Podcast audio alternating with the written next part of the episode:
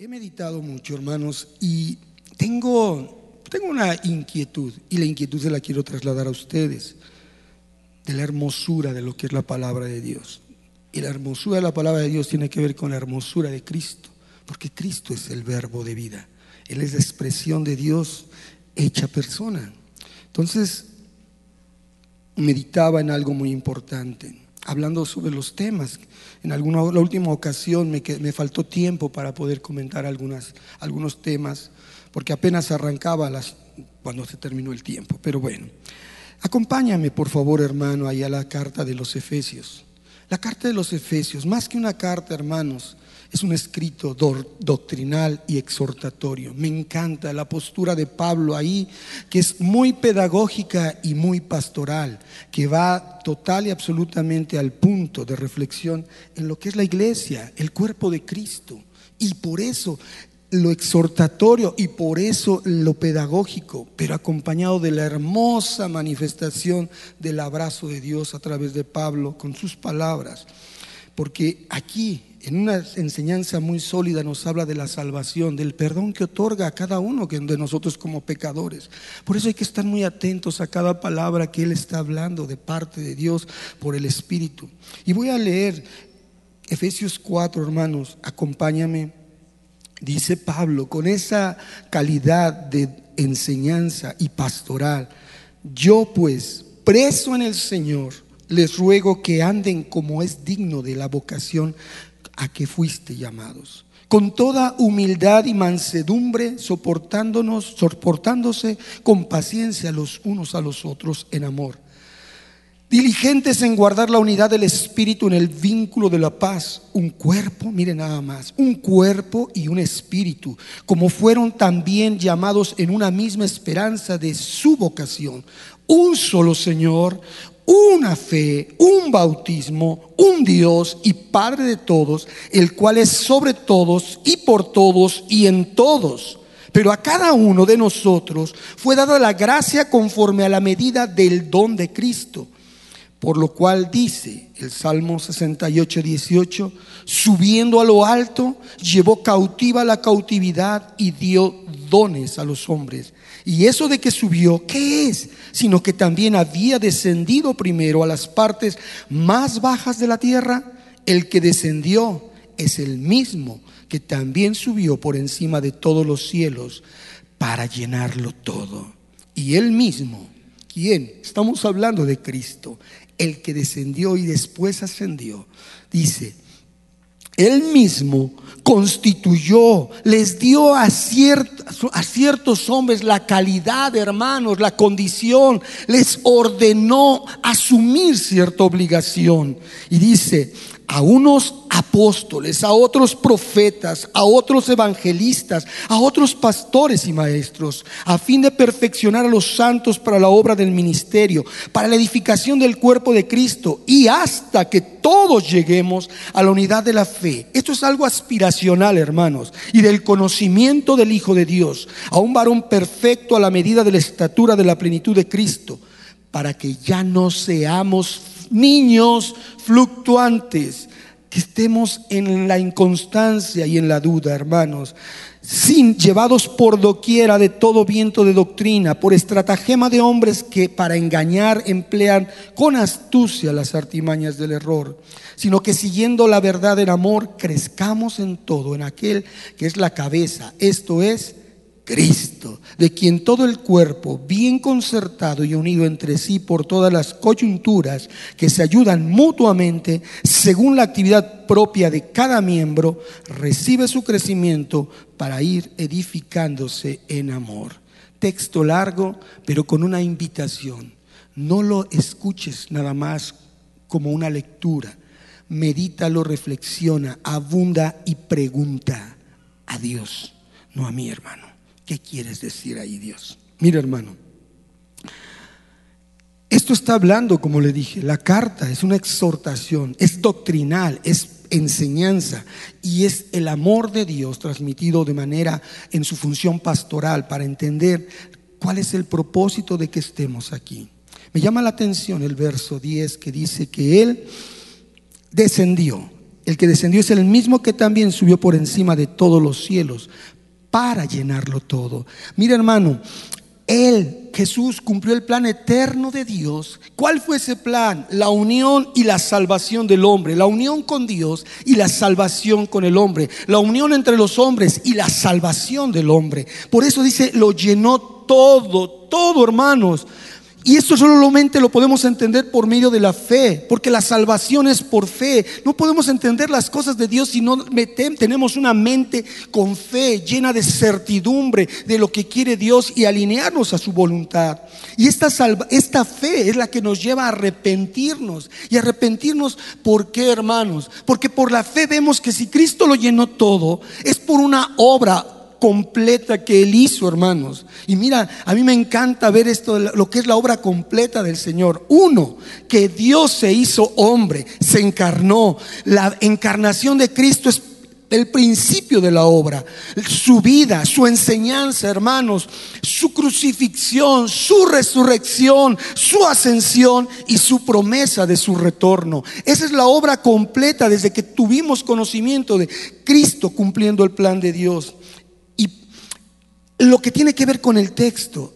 Habla de Él, de esta obra que Él constituyó, hermanos. Él ya no está aquí, pero constituyó, estableció, le dio tareas y funciones, le dio a los hombres una, una calidad de cumplir algo que fue encomendado para ellos. Y dice, no a todos, pero a uno los llamó apóstoles, a otros profetas, otros maestros, otros pastores, a otros les dio la posibilidad de ser evangelistas, dones. Dice el Salmo 68, 18, Él llevó cautiva la cautividad, es decir, hizo presa la cautividad, anuló, anuló lo que era la cautividad, la tomó para sí la, y dijo, basta, y otorgó dones a los hombres. Y también hizo a los hombres dones para el servicio, hermano. Hay dones que son hombres, como los que están aquí. Por ejemplo, el, el don, hermano, bueno, hablar de ellos, es un servicio. La palabra de ministerio, la palabra de ministerios, como son los considerados aquí primarios,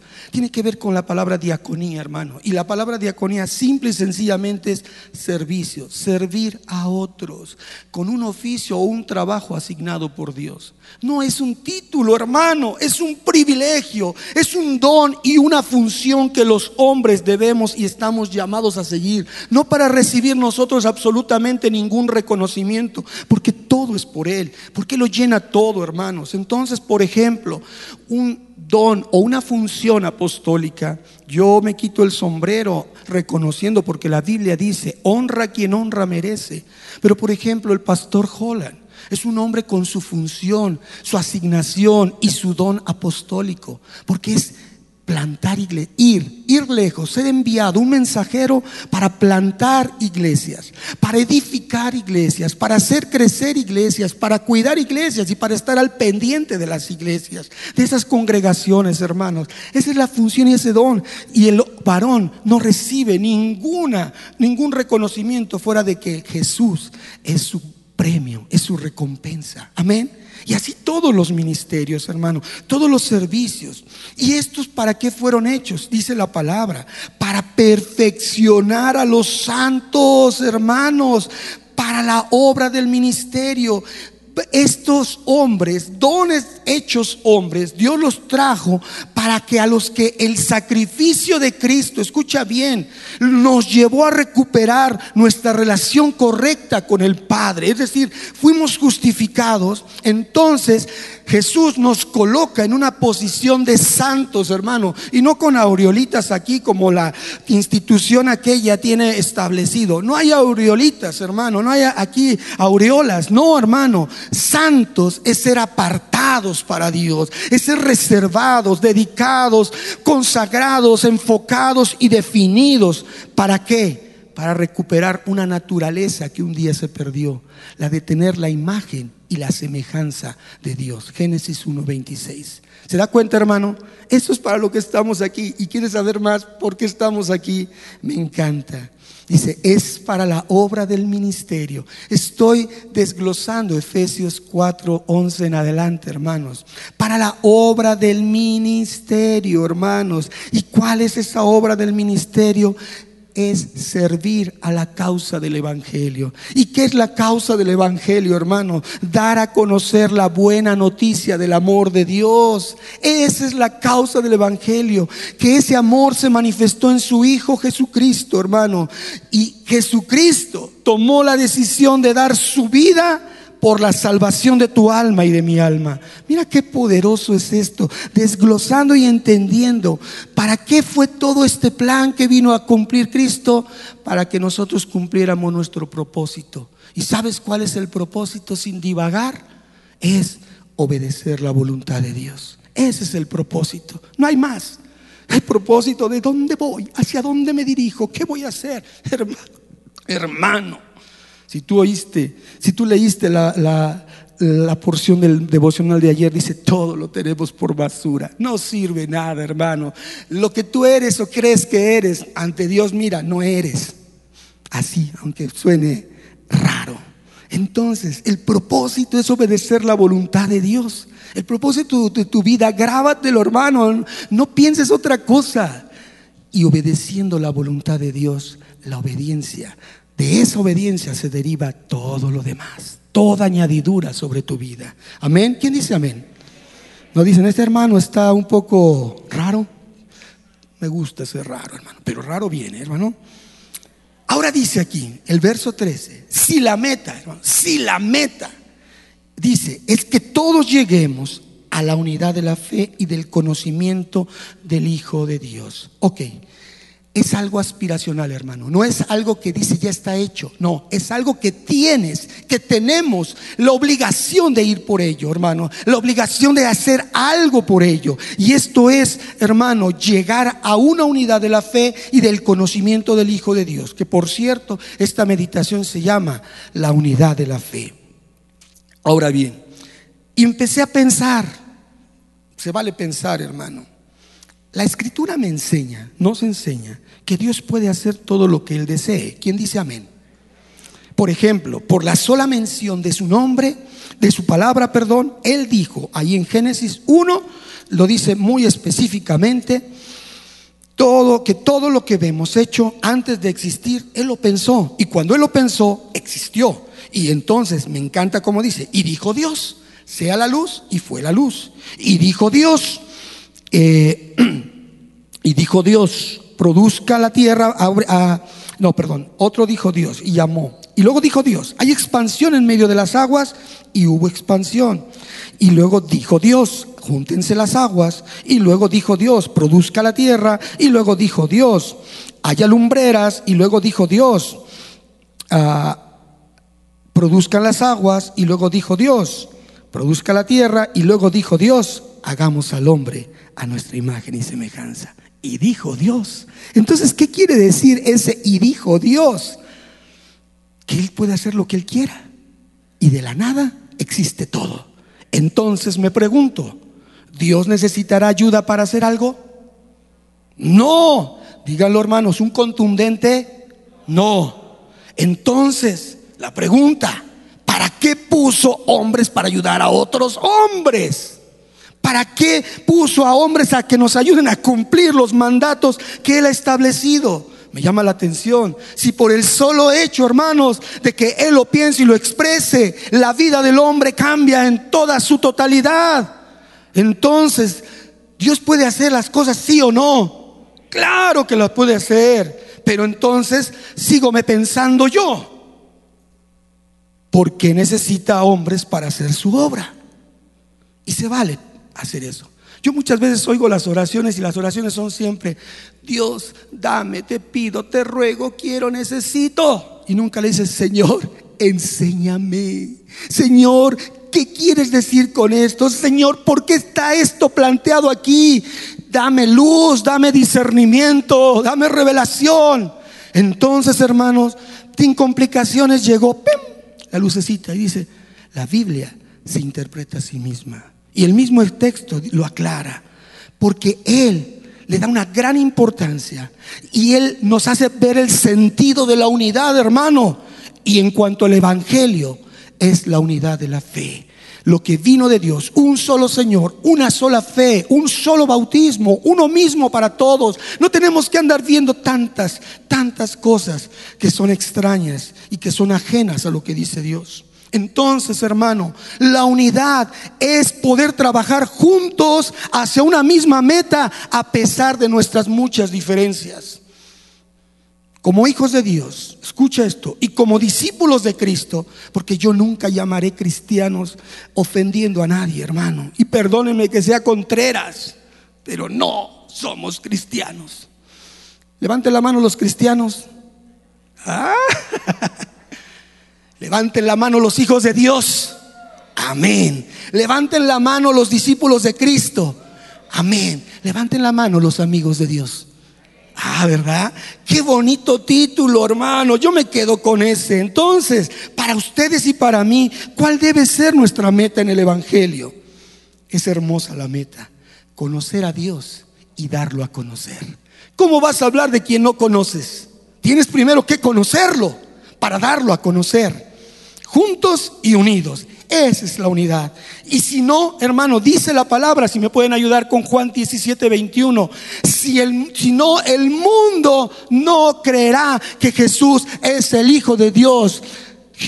Es Juan 17, 21.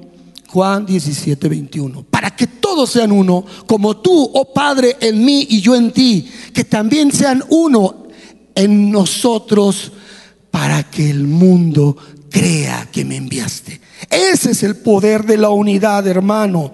Porque Dios nunca consideró que sus discípulos fueran llaneros solitarios andando, hablando de aquí para allá, hermanos. No, porque el verdadero evangelio es para vivirse en comunidad y en amor. Esa es la verdad del evangelio. Por eso, mira, te voy a decir algo. La unidad es la causa y la razón del evangelio, de la iglesia, hermanos. No es este lugar, no hermanos, no es este lugar, pero sí somos todos los llamados aquí a congregarnos. Es diferente, es diferente. Y cuando vas a la raíz de lo que significa congregarse, es la siguiente, episunagogue. Episunagogue. Suena raro, chistoso, pero ¿qué crees que significa? Un complemento, un completo, una colección completa que de hombres que específicamente se reúnen para adorar a Cristo. Eso es. Entonces Hebreos 10:25, cuando leemos, dice, no dejen de congregarse, la traducción correcta es, no dejen de juntarse para adorar a Cristo. Esa es la verdad. Cuando nosotros entendemos el por qué estamos aquí, no venimos a cumplir un momento, un lugar, eh, una obligación o un compromiso. No, hermano. Venimos juntos para adorar a Cristo. Y por eso la indicación, no dejen de hacerlo, pues así es como se vive la unidad de la fe. Así es como Cristo va concertando la unión de todos los miembros de su cuerpo, hermano, en una unanimidad. Es decir, no solo unidos, sino unánimes todos juntos. Es decir, pensando todos lo mismo a la vez. Esa es la unanimidad. Pensar lo mismo todos juntos a la vez. Y si Cristo es el punto principal de nuestra adoración, es el momento donde todos estamos pensando lo mismo, hermano, sin diferencia, sin contradicción. Y adorar a Cristo, hermano. Amén. Nos da esa, esa unidad. A eso vienes a congregarte. Amén. Entonces, hermano, la unidad es relevante para Dios. Y la pregunta entonces fue, él necesita de los hombres, claro, porque es la demostración y el testimonio de que la unidad existe, de que por algo estamos aquí nosotros. La unidad de la fe, hermano, en el Evangelio es el resultado de tener un encuentro con el Hijo de Dios resucitado. No tenemos nosotros la oportunidad de verlo caminar como lo vieron hace miles de años, hace dos mil años. No, pero sabemos, creemos por la fe que Cristo resucitó, hermanos, que el verbo fue hecho carne, que la voluntad de Dios se expresó en él, que su escritura tomó vida en la persona de Cristo. Y entonces dice el verso 13 de Efesios 4, el conocimiento de, hasta que todos lleguemos a la unidad de la fe y el conocimiento del Hijo de Dios, que es la manifestación de la voluntad expresa de Dios, hermano. la que Jesús vino a enseñarnos. Amén. Vino a hablar de ella. Juan 17, Juan 7, 16, 18, por favor. Es importante que lo veamos. Jesús vino a hablarnos la doctrina del Padre. Jesús le respondió y dijo, mi doctrina no es mía, sino de aquel que me envió. Y verso 18, el que quiera hacer la voluntad de Dios conocerá si la doctrina es de Dios o si yo hablo por mi propia cuenta. Jesús respetó lo que decía el Padre, no le agregó, no le quitó, no le puso de su cosecha, hermano. Aunque la doctrina hablaba de él, él se sujetó y respetó lo que tenía que hablar. Y a su vez, porque él fue el portador solamente.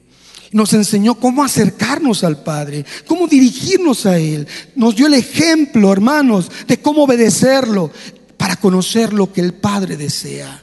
Padre, no se haga mi voluntad, sino la tuya.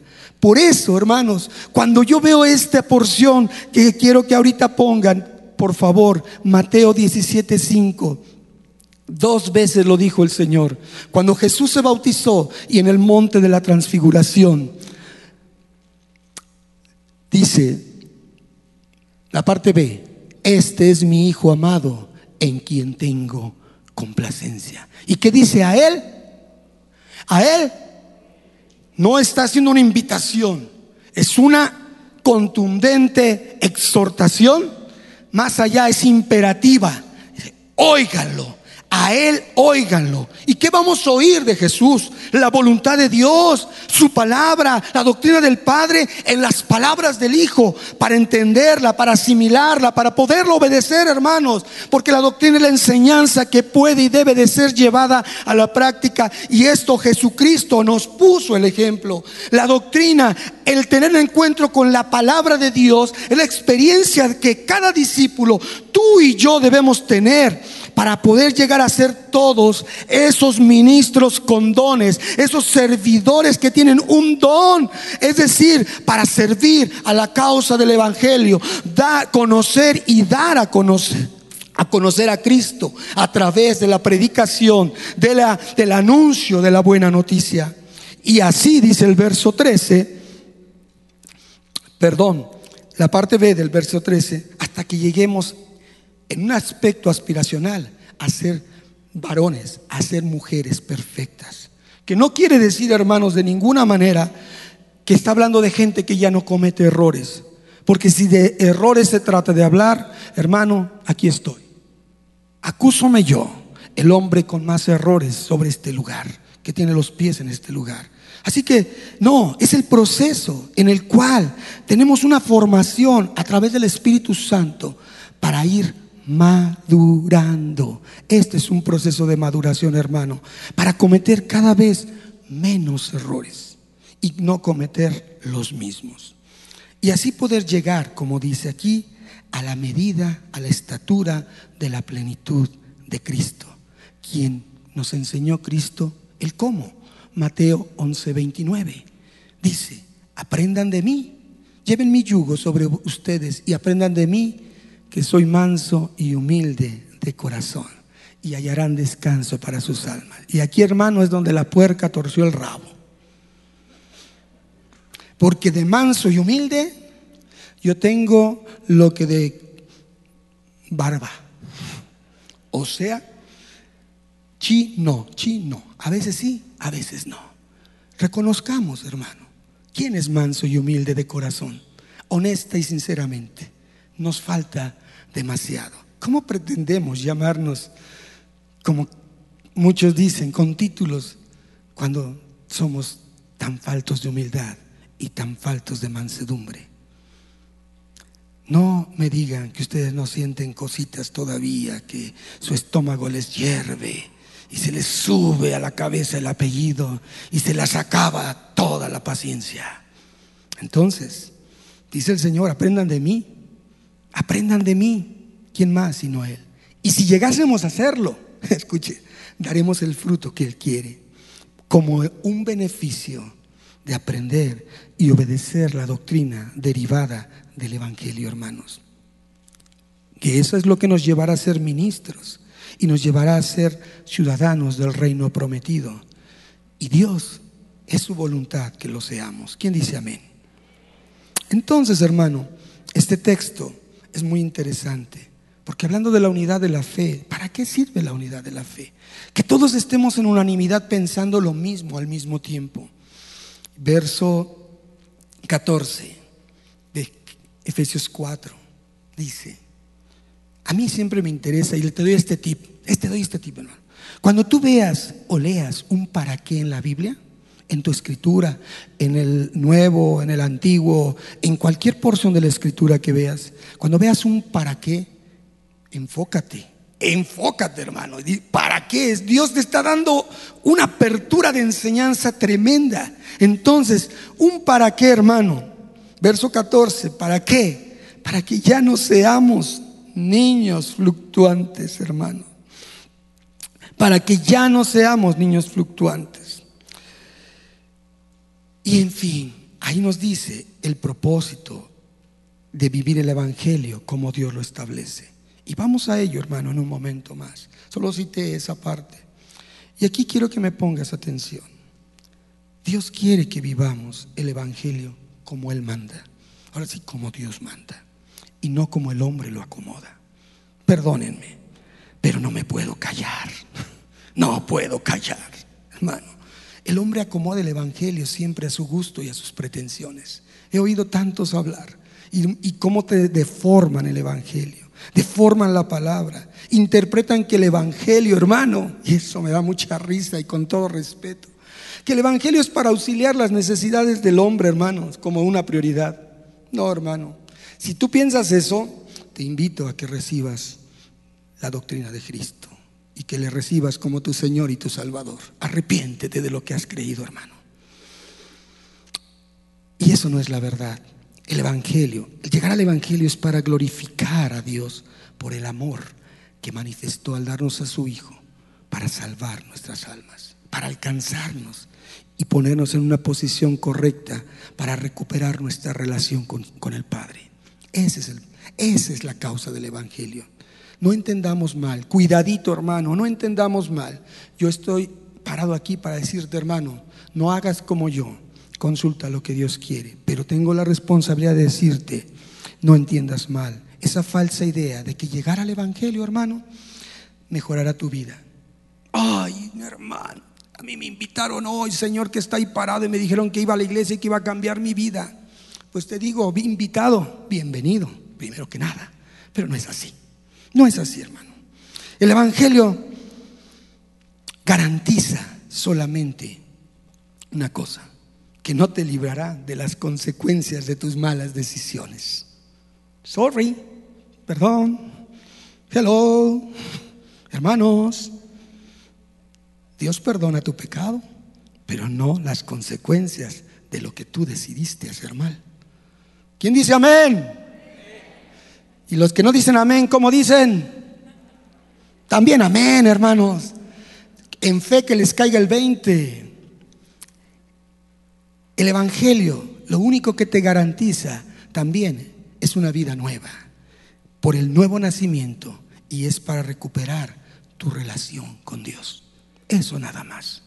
Mira, yo no reconozco hombres, pero hay una frase de uno que se llama Charles Spurgeon, el príncipe de los predicadores, que decía, y lo digo porque cita Biblia, ¿eh? no porque él sea sabio, hermanos, pero era por su experiencia y conocimiento de la escritura. La escritura no dice, tú debes mejorar. No, no dice así, sino te es necesario nacer de nuevo. Y sólo así podremos ver el reino de Dios. Eso está en Juan 3, versos 3 al 7. Respondió Jesús y le dijo, de cierto, de cierto te digo, que el que no naciere de nuevo no puede ver el reino de Dios. Y Nicodemo le dice, ¿cómo? Si ya soy un viejito todo deforme y con mis artritis y me meto dentro del vientre de mi madre me voy a hacer pedazos. No, no pienses eso, Nicodemo. Seguimos. El verso 6. De cierto te digo el que no naciere de agua y del Espíritu no puede entrar en el reino de Dios. ¿Dónde está que tienes de mejorar tu vida para entrar al reino de Dios? Como seas, como estés, Lo único que tienes que hacer es buscar hacer la voluntad de Dios. Y en el camino te encontrarás con los milagros que Él tiene preparados para ti, no con la exigencia de tu voz para pedir que así suceda lo que no tiene planeado hacer contigo. ¿Quién dice amén?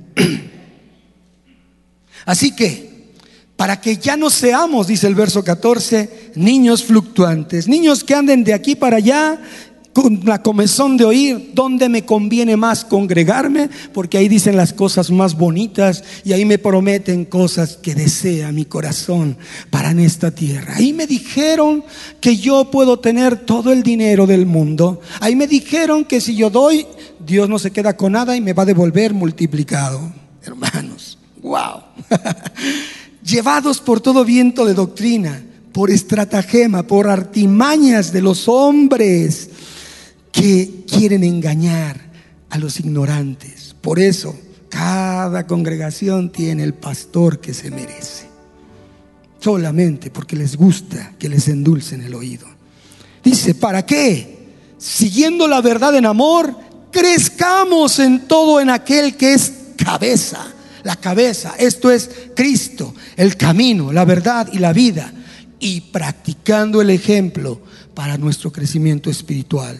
Y dice que todo el cuerpo, el verso 16, bien concertado, para que todo el cuerpo, bien concertado y unido entre sí, por todas las coyunturas que se ayudan mutuamente. Si tú tienes un conocimiento de la palabra, podrás darle al que está al lado una razón de ser, de estar aquí correcta. Y no lo dejarás en su error, hermano.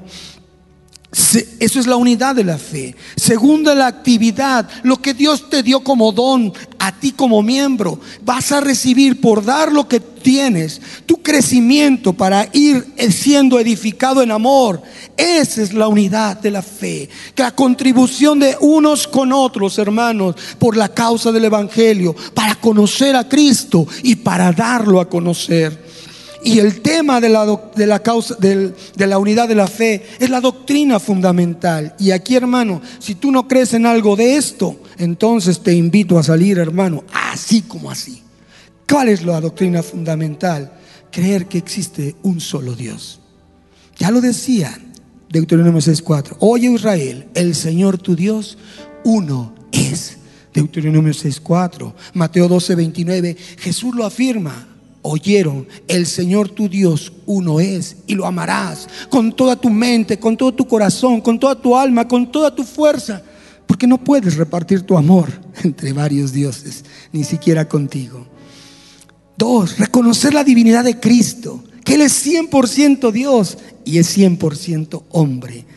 Juan 10:30 dice, el Dios, el Padre y yo somos uno, o sea, Dios. Jesús es Dios. La encarnación de Cristo, 1 Timoteo 3:16, el que descendió fue encarnado, fue conocido por los ángeles, fue, fue obedecido por los hombres, pero también volvió a ascender, hermanos, el misterio de la piedad.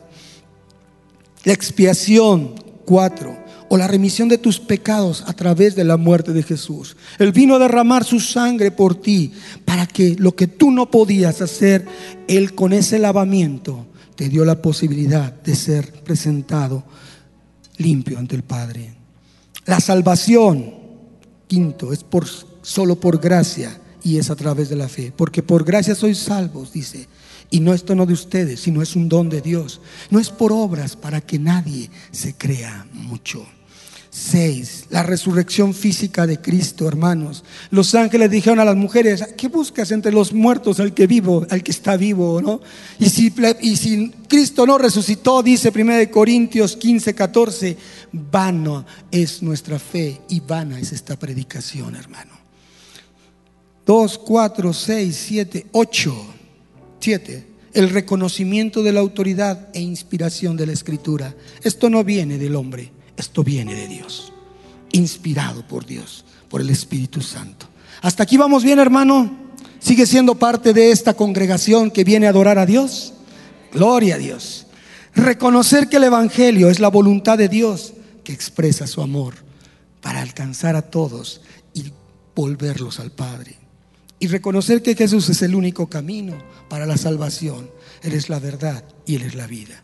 Así que la unidad de la fe acompaña nuestra salvación desde el principio, al probarnos para saber si podemos pagar el alto precio de confesar al Señor con nuestra boca y creer en nuestro corazón que Dios lo levantó de entre los muertos.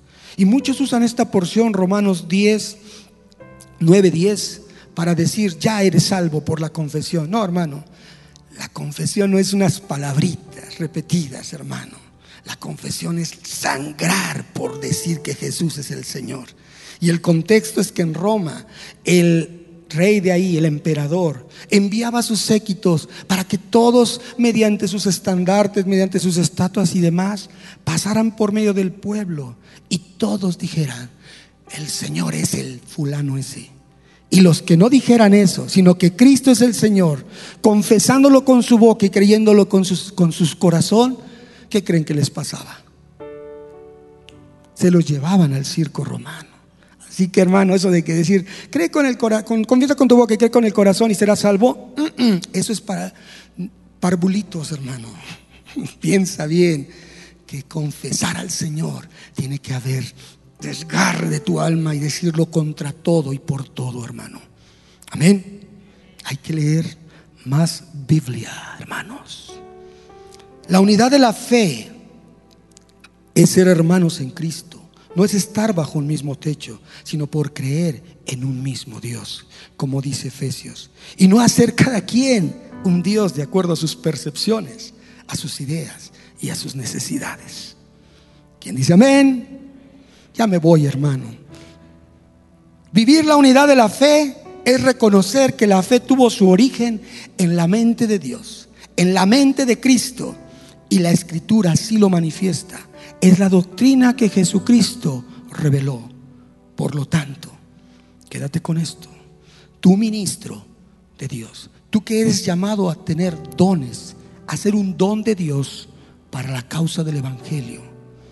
No tienes tú ninguna injerencia, no tienes ningún derecho para intervenir con una falsa interpretación de la voluntad de Dios, que equivale a añadirle palabras o tergiversar lo que la escritura enseña. Wow. Solo un verso. Deuteronomio 4, 1, 3, para que veas el alcance de esto, hermano. Deuteronomio 4, del 1 al 3. Ahora pues, oh Israel, oye los estatutos y decretos que yo os enseño, para que los ejecutéis y viváis y entréis y poseáis la tierra que Jehová, el Dios de vuestros padres, os da. No añadiréis a la palabra que yo os mando, ni disminuiréis de ella, para que guardéis los mandamientos de Jehová, tu Dios, que tu Dios ordenó. Mira, hermano, Proverbios, eh, Deuteronomio 12, 32. ¿Otro? ¿Me dan chance otros versículos? Para que vean la responsabilidad. Deuteronomio 12, 32, hermano. Que tú hables del Evangelio, no le agregues, no le pongas, no le pongas salecita ni crema, hermano. Si tiene que doler, que duela. Cuidarás de hacer todo lo que yo te mando. No añadirás a ello, ni de ello quitarás. Pero vean lo que dice Proverbios 30, hermano. Proverbios 30 del 5 al 6. Proverbios 30 del 5 al 6. Parezco niño, ¿verdad? Emocionado, hermano. Emocionado. Proverbios 30 del 5 al 3. perdón, del 5 al 6. Eh, por favor, toda palabra de Dios es limpia. Él es escudo a los que en Él esperan. Pero el siguiente verso dice, no añadas a sus palabras para que no te reprenda y seas hallado mentiroso. Otro más, Eclesiastés 3:14. Por favor, hermanos, he entendido que todo lo que Dios hace será perpetuo. Sobre aquello que se sobre aquello no se añadirá ni, ni, ni de ellos se disminuirá. Y lo hace Dios para que delante de Él temamos los hombres. Así que lo que está escrito, hermano, no puede cambiar. No lo puedes cambiar. No debes cambiarlo. Es hablar del Evangelio. Es una gran responsabilidad. Y como ministros de la causa del Evangelio, debemos cuidar lo que hablamos. Amén. Pongámonos de pie, hermanos. Padre. En esta hora, Señor Dios, te damos gracias porque eres hermoso, porque eres bello, porque lo publicamos, Señor. Tu palabra es verdad. Todo en esta tierra, todo pasará. Pero tu palabra, tu voluntad manifiesta, lo que tu Padre quieres que nosotros conozcamos, no pasará. Gracias Señor, porque permites que sea anunciado el, verdadero evangelio, la causa del evangelio, conocer a Dios para darlo a conocer en una unidad, en la unidad de la fe. Llévanos a todos los que oímos este mensaje a ir por más, a avanzar por más, a necesitar más para poder hablar bien de todo lo que tú nos das. Gracias Señor. En tu nombre, Jesucristo, rogamos se haga siempre tu voluntad.